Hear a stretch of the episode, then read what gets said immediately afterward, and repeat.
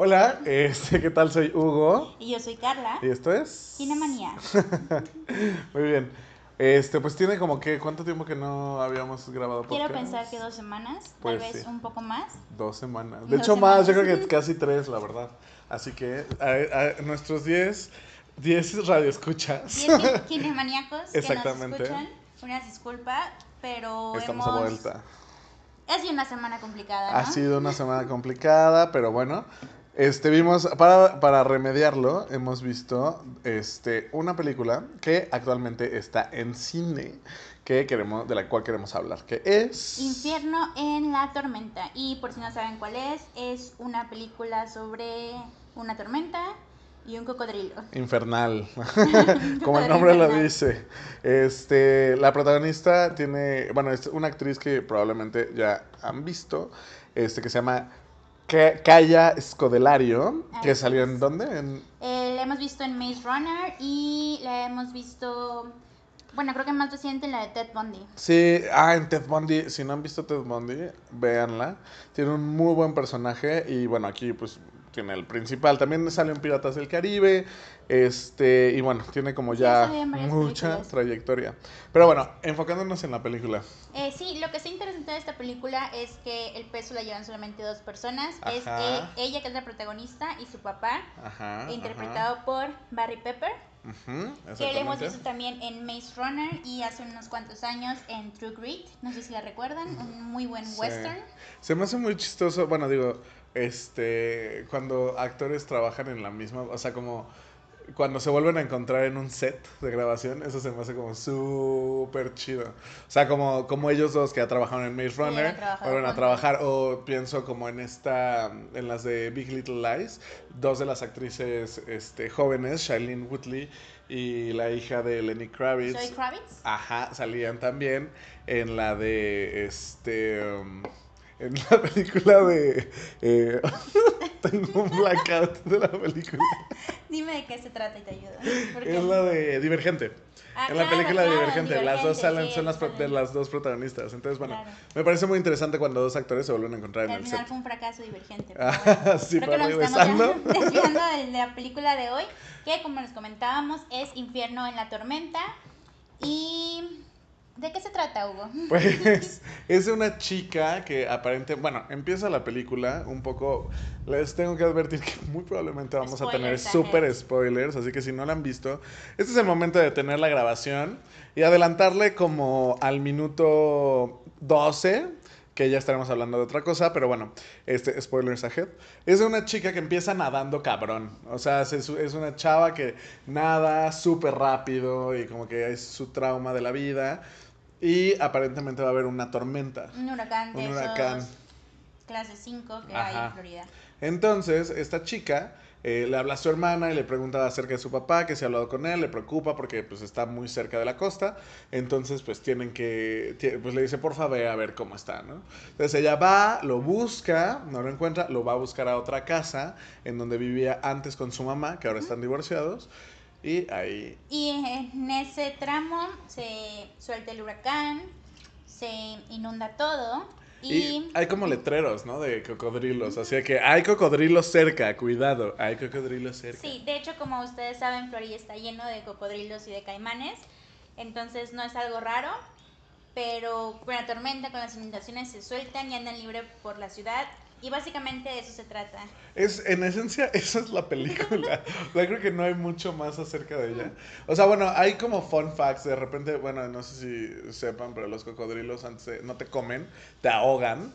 Entonces, bueno, pues uno ve en la película como... Ahí luego te comen, ¿no? Entonces uno, uno ve como, pues, cocodrilos, pues tratan de ahogar a nuestros personajes principales. Sale un perrito, que eso también como que es el factor. Ese el factor suspenso del perrito en toda la película. Yo solo es- esperaba que el perrito no muriera nunca. Que se me hace muy tramposo porque evidentemente es una forma de engancharte con las debilidades que tiene el resto de la película. El perrito es de las cosas que más te engancha. Pero creo que la película sí te vende lo que... No, te cumple lo que o te sea, vendió. sí, sí, sí, o sea, es una es. película que, te mantiene al filo del asiento, como cualquier película, como suspenso sería. Ujú, ujú. Muy al estilo tiburón, pero obviamente no al nivel de tiburón. Ajá. Muy parecida a Megalodón. Es lo que te iba a decíamos. decir, es como muy parecido a Megalodon. Si No les sé gustan, Si vieron Megalodón, que también dices, es una jalada, pero después dices, "Mm, puede ser, puede Ajá. ser que pase. o sea, es una jalada que vas a disfrutar ver el sábado con amigos o tu pareja comiendo palomitas, con las nuevas palomitas si van a Cinemex. Unas palomitas chips, es Chips, lo mejor del mundo. Y nadie nos está patrocinando. Claramente. Esto, esto es- no es un comercial, es una recomendación. Las palomitas chips Sí, sí, han cambiado sí, mi vida. De hecho, yo iba a Cinépolis siempre, pero por las palomitas chips Exacto. voy a Cinemex. Y, y pues bueno, creo que es una película para pasar el rato. La verdad, Pero cumple bastante bien. Ajá. Yo soy muy fan de las películas de esos de animales Sí. que te comen, me encantan. Y he visto bastantes jaladas. Sí. Y esta no cae en lo jalado, cae en las posibilidades de, No, qué te podría pasar si vives en Eh, Florida. Ajá, ajá, digo, bueno, vaya, evidentemente entras en la convención de que, pues bueno, na- no, no, no todo mundo nada como ella y ella, la protagonista, nada incluso más rápido que los, que los cocodrilos, ¿verdad? Cosa que pues es un poco probable, pero bueno, más allá de eso, de las fallas en la lógica, pues es lo que, o sea, uno va, si ya vas a ver Infierno en la Tormenta, sabes ¿A que no vas? ajá, no vas No a ver vas una a- película del Oscar. No, exactamente. Ni las mejores actuaciones, pero la verdad es que esta chica, Kaya Scodelario, me gustó muchísimo. Ojalá la puedan ver también en Ted Bundy. Es, creo, que, creo que es una de esas actrices que debes de seguir su carrera. ¿Es como- que tenga potencial? Sí, yo creo que sí. O sea, como que desde Maze Runner tenía como este, esta Está chispa. todavía, ¿no?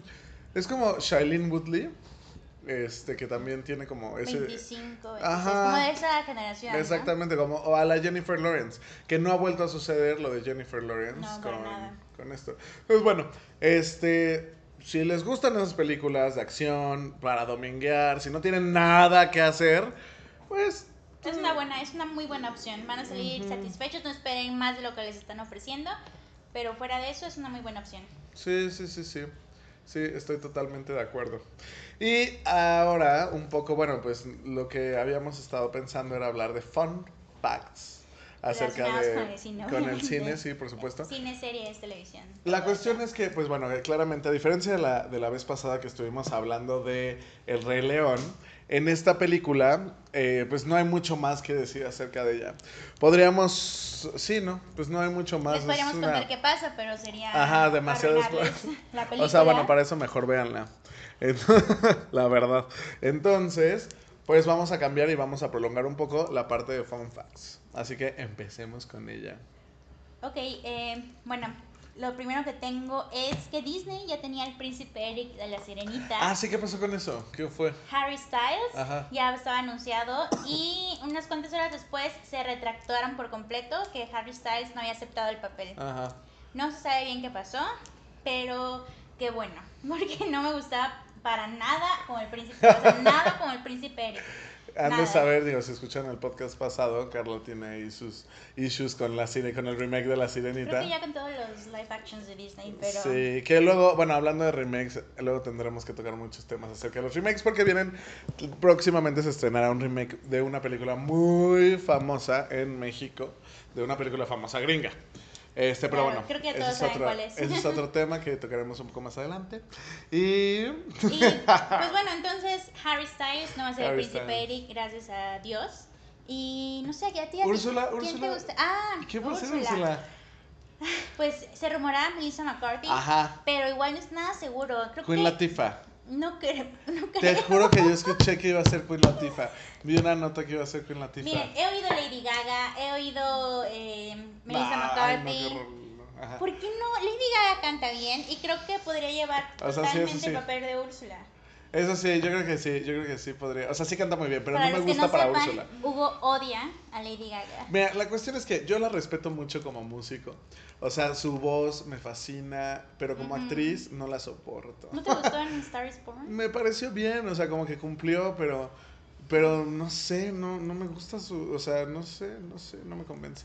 O sea, yo preferiría ver a, a, no sé, a Queen Latifah de, de Úrsula. No lo sé. También al principio, muy al principio, que yo creo que ya ni siquiera es posibilidad, se mencionaba a Rebel Wilson.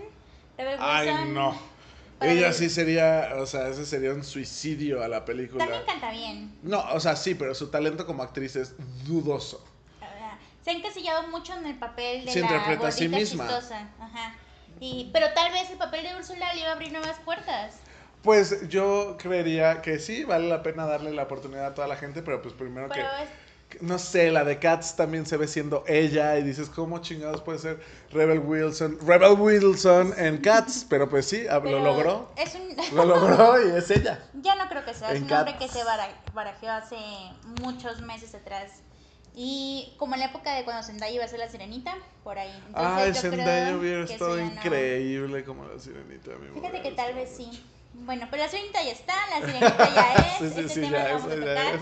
Eh, Entonces, Úrsula todavía no tenemos, no tenemos Príncipe Eric, no tenemos Tritón, pero Que que se... iba a ser mencionó Javier Bardem, Javier ¿no? Bardem, que tampoco lo quiero, estoy totalmente en contra de este cast, totalmente. A mí sí me gusta Javier Bardem. Yo quería a Idris Elba como Tritón. Sí, sí, es que a ti te gusta sí, Idris Elba. Y creo que sí, varios pueden coincidir en que Idris Elba eh, podría ser un gran tritón, la verdad. Pero, pues bueno, va, falta ver qué tiene pensado Disney, creo que se les cayó esto de Harry Styles. Pero pues yo creo que en Ajá. unos cuantos meses sabremos otra vez. ¿Tú Ok. tienes algún fun fact que nos quieras compartir?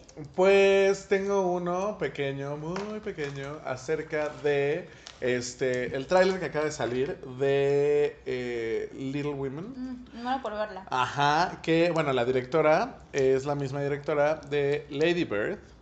Este, y se jaló a dos actores, a dos, a dos de sus actores principales a la película, que es Saoirse Ronan y Timothée Chalamet. Que de hecho, antes de ser directora, eh, Greta, ¿cómo se apellida? Garwick. Ella también es actriz, ¿no? Y Sí, está haciendo sí, mucho sí, cine independiente. De hecho, tiene una película muy buena que se las voy a recomendar. Se llama Lola Versus. Ajá. Y es, es bastante, bastante entretenida. Pues tiene muchas, tiene esta Isla de Perros, como en la voz, que no sé si la vieron, pero está súper bonita. Yo no la vi, es una película que siempre quise ver, pero mi novio no la quiso ver, entonces Ya, sí, te entre una cosa y entiendo otra nunca la ese... terminé de ver.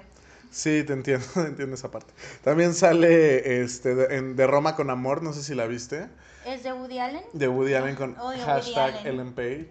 ¿No te gusta Woody Allen? Solamente me gusta la de Midnight in Paris. Fuera Ah, de eso. Que también, por cierto, otro fun fact, Timothée va a salir en una película de este de Woody Allen también. Como que Timothée está haciendo la nueva cara bella de Hollywood, medio afrancesado, medio no sé si viste Call Me by Your Name.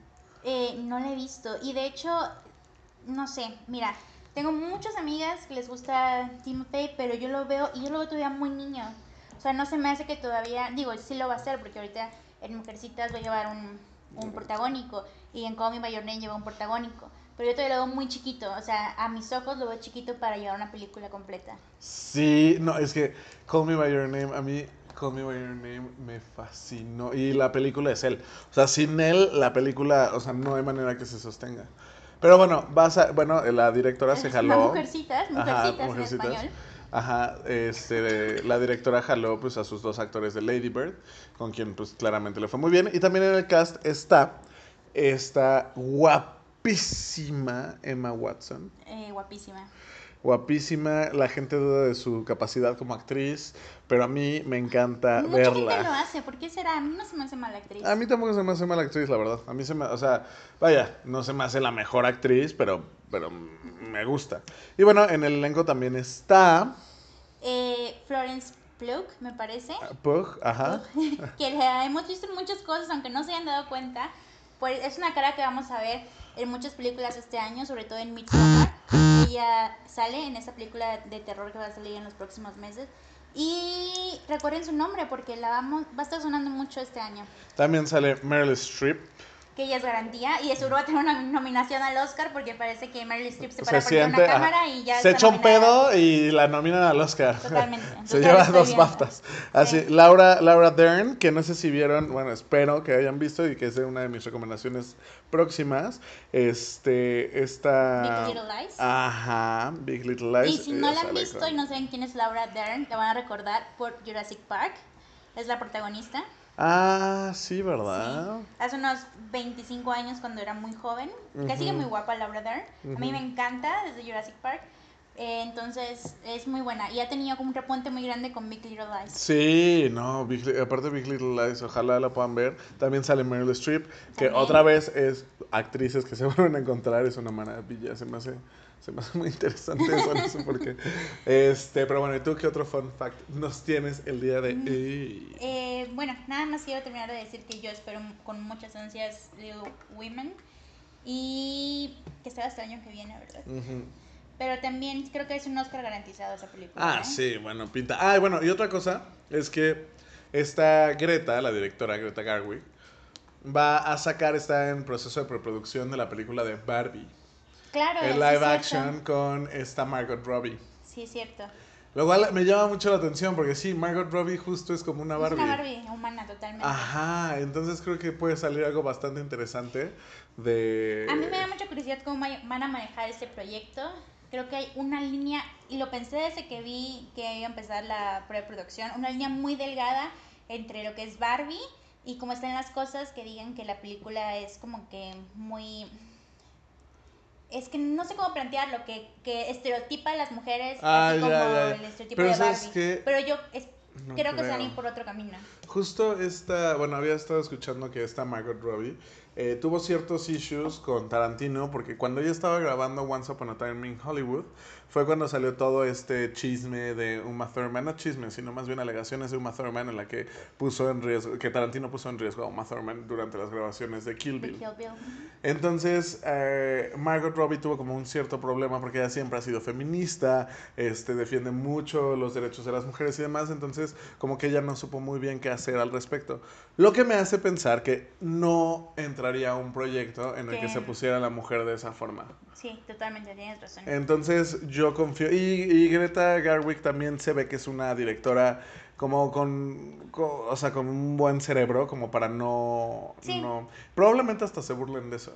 O sea, como de los estándares tan ridículos Entonces, que ¿hacia ponen. dónde va la película de Barbie? O sea, ¿qué, qué- ¿de qué crees que se trata la No película de tengo Barbie? ni idea. Es- sí es una muy buena Es- película. sí, yo les me lo he estado preguntando. Yo sí la voy a querer ver. Totalmente, yo también.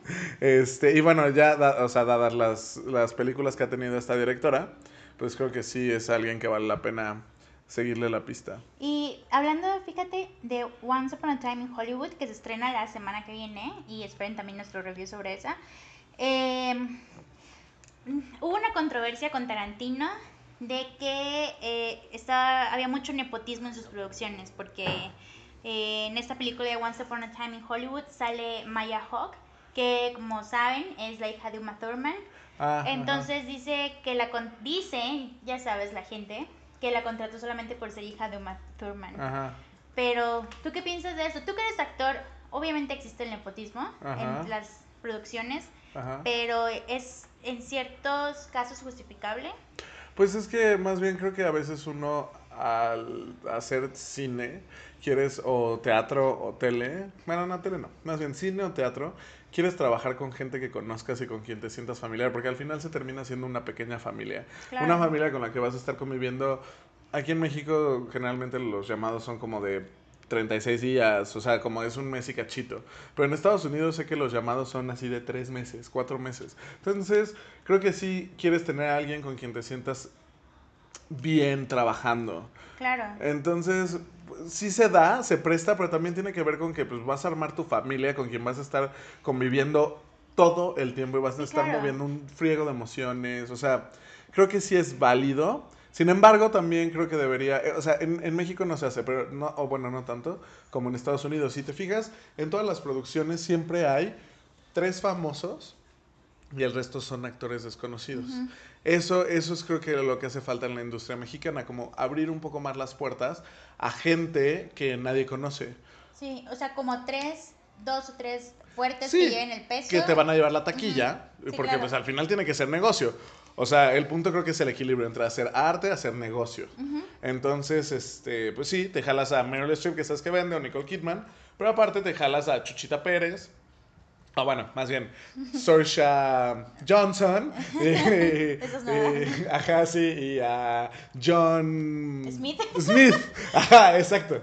Ah, Entonces, este, creo que Creo que eso sí se hace en Estados Unidos y creo que es válido. Si, si es hija de Uma Thurman y, y ya la conocía y sabe que quiere ser actriz y pues no sé, yo me puedo pensar en amigos míos que pues si yo tuviera las posibilidades de contratarlos para proyectos, Claro, lo haría. Porque sabes cómo trabajan. Exactamente, sabes la pasión que tienen. Exacto. Sí, yo también estoy de acuerdo contigo. Al final es su película y puede contratar a quien se le dé su regalada gana, sea hija de quien sea. ¿no? Exactamente, exactamente. Entonces, bueno, ah, y por cierto, ya vi más o menos de qué va Barbie. Ah, ver, Es nada más como ya lo habíamos platicado, quiero hablar que dice que es una muñeca que vive en Barbieland y la expulsan por no ser lo suficientemente perfecta. Entonces empieza como una aventura en el mundo real. Mm, suena bastante bien. Ajá. Sí, sí, suena bien. Justo creo que tiene que ver con eso, de Ujú. que ah, no- es una Barbie no tan perfecta. ¿no? Exacto. Que pues las Barbies no perfectas son cualquier persona. Aparte me encanta Margot. Sí, sí, sí, sí, sí. Y bueno, otro fun fact que, que tengas. Eh, bueno, eh, la- en unas dos, tres semanas, creo que el 8 de septiembre se estrena la película de eso, la segunda parte. Ah, ajá. Y va a durar dos horas con 45 minutos. Sí, qué Casi tres horas. eso. Creo que Avengers. Avengers. Sí, sí, sí. Pa- Yo estoy muy emocionada. Eh, me parece un tiempo largo, pero creo que va a valer la pena. Más con los actores que trae la película. Jessica Chastain y James McAvoy. Ya para mí son suficientes. Sí. Y oí que va a estar mucho más sangrienta, mucho más aterradora. Y espero que sí, porque la primera me gustó, no me dio, no me dio miedo, entonces espero asustarme en esta. Pues a mí, a mí sí me, me dio. Digo, no sé si fue porque la vi en este.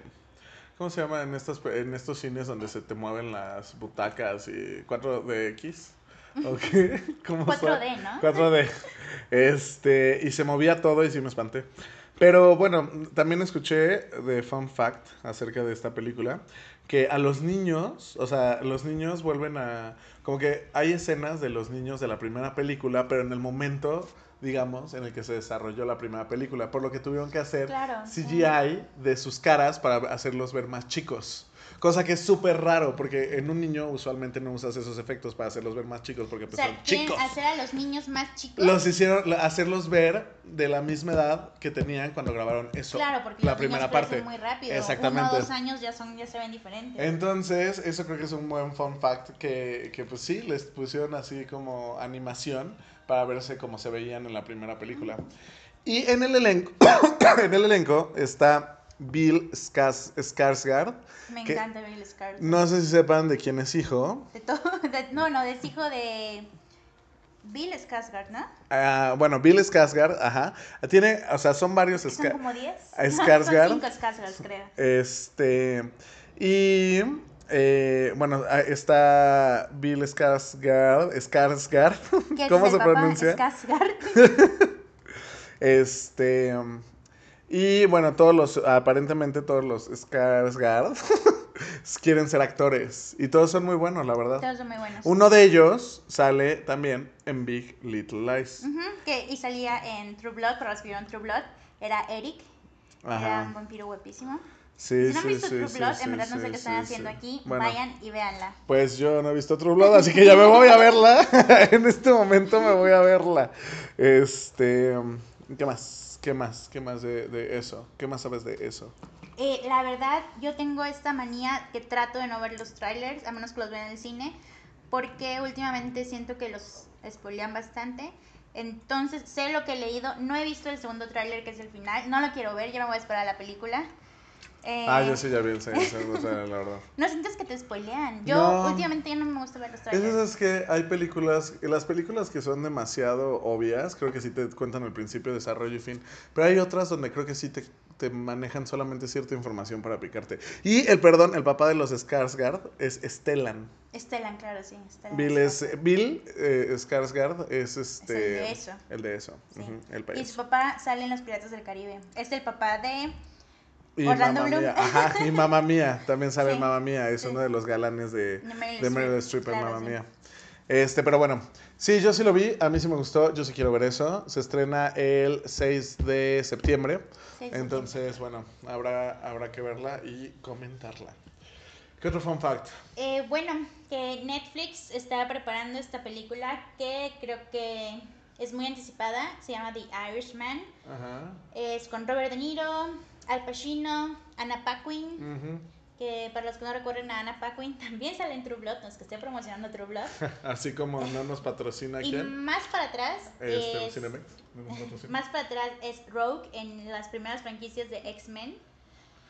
Y Ah, Ah. Y fun fact, eh, Anna Paquin es la ganadora del Oscar más joven ever. Ganó creo que cuando tenía 11 años un Oscar a mejor eh, ¿Actriz de reparto? actriz de reparto, sí, claro. Una película que se llama The Piano. Entonces es muy buen elenco, se trata sobre la mafia, eh, en la mafia neoyorquina en los años 40 más o menos, 20-40. Hay muchas Hay mucha ¿Te diferencia entre los 20 y los 40. Pero, ok, es en el pasado. Es en el pasado. Y es la apuesta, yo creo que de Netflix para el Oscar. No lo han dicho. No han dicho que va a ser un release en, en cines, pero yo creo que sí. Con estos nombres que se vienen manejando, yo creo que sí. Y ya salió el tráiler. Igual no lo he visto porque les digo que no quiero ver nada. Ajá. Pero ¿Cuándo se estrena, no sabes? me parece que se estrena... Sale este año. En septiembre, el 27 de septiembre. Ah, ok, ok, ok. Para estar al pendiente y verla. Y, ajá. En Estados Unidos. Estados Aquí Unidos, sí, quién sabe. Y una noticia triste acerca del, del medio de audiovisual es que cancelaron la serie de ciencia ficción que yo amaba, The OA, con la actriz Britt Marlin, que también escribía bueno, la serie en el personaje de Prairie Johnson, o The Original Angel. The Original Angel. Buenísima y odio que la hayan... Yo, yo- solo he visto la primera temporada. no, yo sí vi la dos, casi me sabía la coreografía. Mentira, no me la sabía, pero, pero sí, o sea, me emocionaba muchísimo. Me parecía una serie de ciencia ficción muy bien hecha que se va a quedar a la mitad. ¿Por qué la cancelaron? Porque pues, lo que había estado leyendo es que DOA es un tipo de serie que no va a traer nuevos suscriptores a Netflix.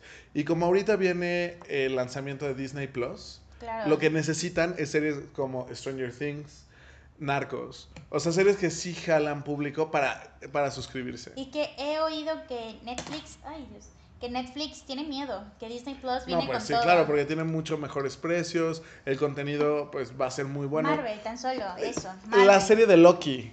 O sea, ya, ya con la serie de Loki vas a jalar a Y tiene todo el muchísima contenido de gente. las princesas que quieras para los niños Ujú. chiquitos, tiene Sí, todo el contenido de sí. Marvel para Sí, los niños y nosotros que nos gustan las películas de Marvel. sí. Y he oído rumores que va a tener contenido de Fox, ya que se Sí, probablemente. la compra. Entonces, y precios más baratos. No sé en cuánto va a salir aquí en México Disney. Plus, pero sí. Pero todavía va a salir hasta el próximo año.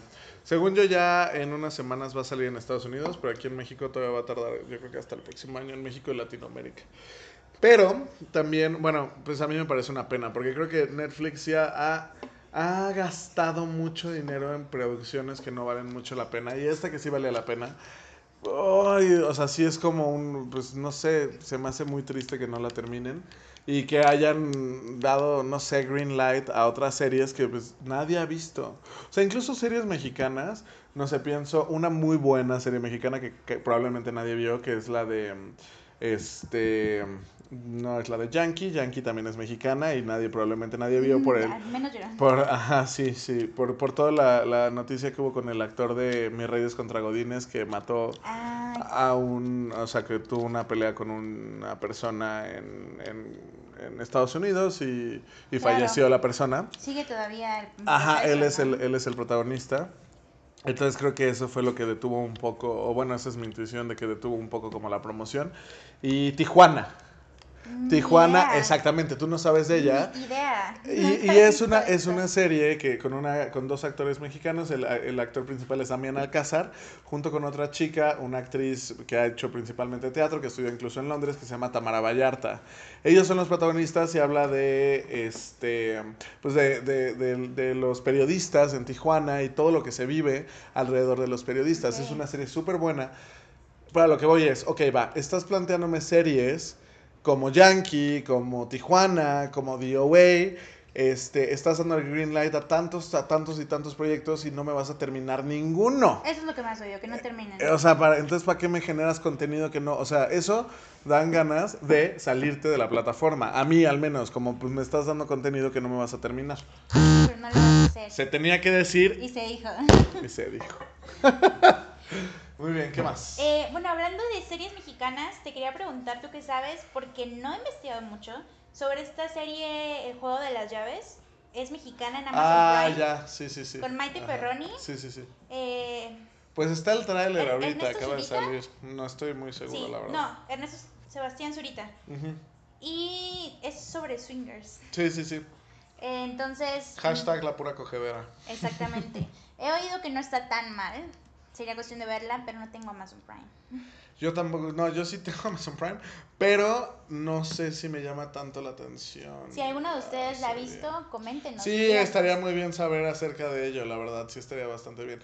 Hay muchas producciones mexicanas, la próxima semana les tendremos una breve reseña acerca del próximo estreno en salas comerciales del remake de la película de 50 primeras citas, o como si fuera la primera Como vez, si fuera la primera con los vez. protagonistas que son Badir Derbez y Jimena Romo Mercado. Hugo nos va a tener una exclusiva la semana que viene, ¿no es así? Sí, voy a la premiere a ver qué tal. Yo espero que muy bien. A mi parecer, Jimena Romo es una actriz que, que tiene como mucho potencial. Ahorita va a sacar una. ah, Bueno, está en cartelera una película suya que se llama Mentada de Padre. Y próximamente va a salir una película de ella que se llama Esto no es Berlín, dirigida por Harry Sama. Este, y otra que se llama La diosa de asfalto, dirigida por Julián Hernández. Entonces es, es muy interesante ver una actriz que tiene películas tan serias, o sea, bueno, como de carácter más dramático, como Esto no es Berlín o este, La diosa del asfalto, y verla en una película como 50 primeras citas o la de mm, esta que está en Mentada de cartelera, Padre. Mentada de Padre. Que eso está muy cool, poder ver actores haciendo distintos géneros dentro del cine mexicano. Entonces, bueno, pues ya les daré mi reseña la próxima semana. Esperen la semana que viene, tenemos muchas cosas. Sí, sí, sí. Y, Y, pues creo que de Fun Facts ya Es todo. estamos, estamos al día de hoy ya completos. y para terminar, ¿qué vamos a decir? Eh, vamos a comentar sobre. Tú me comentabas que viste los primeros capítulos de la serie de Ah, Euphoria, ¿no? Y sí, nos querías sí, platicar sí. sobre eso. Todo mundo, creo que todo el mundo está hablando de la serie, la protagonista es Zendaya. Este, y yo empecé, yo escuché de ella por un director de cine que se llama Javier Dolan. Este, o Xavier Dolan.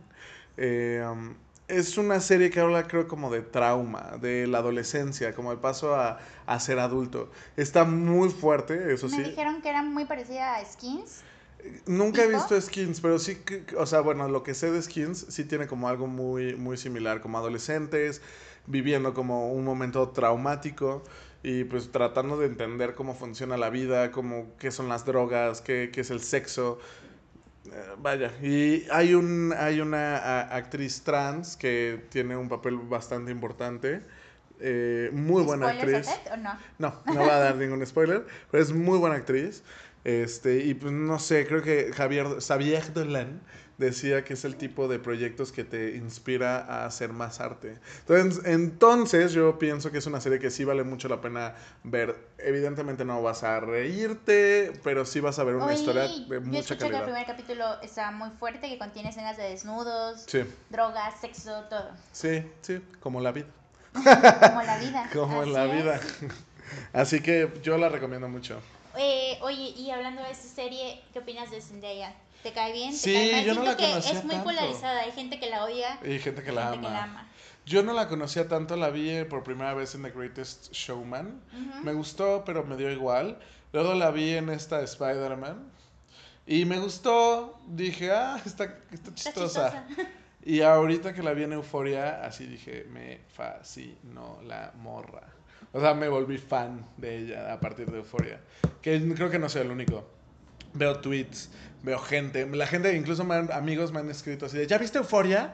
Y yo, pues todavía no completa. A mí me sí. la han recomendado varias personas, pero no he tenido la oportunidad de verla. Pero creo que la veré para que Sí. podamos ir platicando más de esta De serie. esa. ¿no? Y también la que creo que debes de ver, y esa sí no puedo dejarla pasar, es de Handmaid's Tale, que acaba de terminar, terminar la tercera temporada. Yo vi la primera temporada Uf. Porque leí el libro, me encantó, me lo devoré. Como hace mucho tiempo no me devoraba un libro.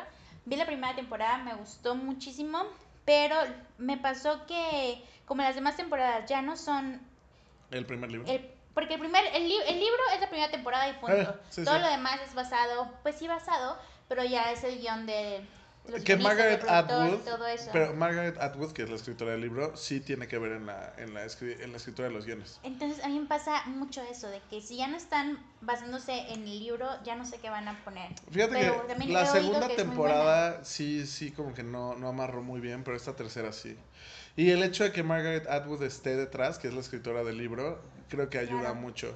Y para los que no han visto The Handmaid's Tale y no tienen idea de qué se trata, eh, básicamente es un futuro distópico en donde Estados Unidos ya no existe. ¿Cómo se llama el país? Eh, Gilead. Gilead. Y por alguna extraña razón, las mujeres ya no pueden tener hijos, todos son como Sí, hay como un pro- hay, hay problema de, de fertilidad. fertilidad. Ajá. Entonces obligan a las mujeres jóvenes. Sí, sobre todo a las, a las adúlteras, a las mujeres que eran como un segundo matrimonio o que- Divorciadas. divorciadas y demás, las convierten en criadas, que su único fin es Tener bebés. Ajá, parir, a parir los hijos de, pues digamos, los mandatarios. Entonces, bueno, sí, vuelve es una sociedad machista, una sociedad muy religiosa al extremo. muy ecológica, eso sí, es como de los logros de Gilead. Este, pero bueno, sí está terrible. Y lo que más da miedo es que una, la, la escritora, incluso en el, en el prólogo del libro, te dice que todo lo que pone eh, son cosas que han sucedido en la historia, Ah, de, la historia humanidad. Exactamente. Entonces eso le da como un, un giro un poco más oscuro. Pero es una muy buena serie. Increíble, increíble, increíble. Y la actriz principal es una maravilla. Así que por favor, véala. razón. Y bueno, yo en la semana vi una película que Hugo me ha estado recomendando desde hace meses, Ajá. pero por una, Sí. por una cosa u otra no la, había, no la había puesto. Y el fin de semana pasado, sin nada que hacer en mi casa, dije, vamos a ver. ¿Por qué no? Es de Perfection. Ajá, The Perfection. Es que tengo problemas con el nombre. No recuerdo si es The Perfection O The The Perfectionist. Pero es The Perfection. Ajá. Y es un thriller psicológico, lo Sí. clasificaría yo bastante bueno. Está, es de Netflix, una producción de Netflix, la pueden encontrar ahí. Y está enterrada porque creo que no le han dado ni mucha Sí, publicidad no ni mucha. nada. Sale la, la, la actriz principal es Alison Williams. Que la pudimos ver en Huye. Ajá. Y es muy buena, es súper buena actriz, la verdad. Súper buena actriz. Súper buena actriz. No quiero decir nada más de la película porque tiene muchos twists. Eh, puedo decir que es terror psicológico eh, del tipo Black Swan. Ajá. Sí, es como tipo Black Swan. Y la otra actriz que sale ahí también es este también sale en Dear White People. Este, entonces, que la actriz se llama Logan Browning. Entonces, las dos actrices principales creo que tienen, serían un muy buen mérito en la película. Entonces, creo que esas podrían ser nuestras recomendaciones para la semana. Euphoria The Perfection y The Perfection. y The Handmaid's Tale. ¿por Y The no? Handmaid's Tale, de- esa creo que está en Fox. Por lo menos la primera y la segunda temporada está en Fox. Así que bueno, si pueden verla. Y pues, muchas gracias por escuchar.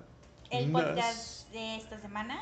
Y nos vemos en estos días, porque bueno, tenemos que ponernos al corriente. Sí, en estos días, porque parece que hoy vamos a ir a ver historias de terror para contar en la oscuridad. Así es. Y estaremos trayendo el resumen de esa película. Con invitados especiales. Así es. O y sea, nuestras parejas. y Cecilia. Y Cecilia, que es una invitada especial también, que odia las películas de terror. Entonces será una gran, gran comentarista acerca del terror. Y esperen también el aporte de Hugo sobre cómo se fuera la Ah, sí. primera Pero vez. eso como en dos podcasts, pero sí. ¿Y qué más? Y eso sería. Ah, claro. Once Upon a Time in Hollywood. Hollywood, Y eso es lo que viene. Gracias por escucharnos a esas 15 personas, 14, ¿no? ¿Cuántas 14 en realidad. Eh, bueno, en realidad como 10 o 8, pero, o sea, porque sí, digo, sin contar como ya sabes, la hermana, el primo. Mi el- mamá, ¿no? Exacto, abuelitos. pues sí. Pero muchas gracias por escucharnos, en verdad se los agradecemos y espero que nos sigan escuchando las siguientes semanas. Bonita tarde. Bye bye. Bye.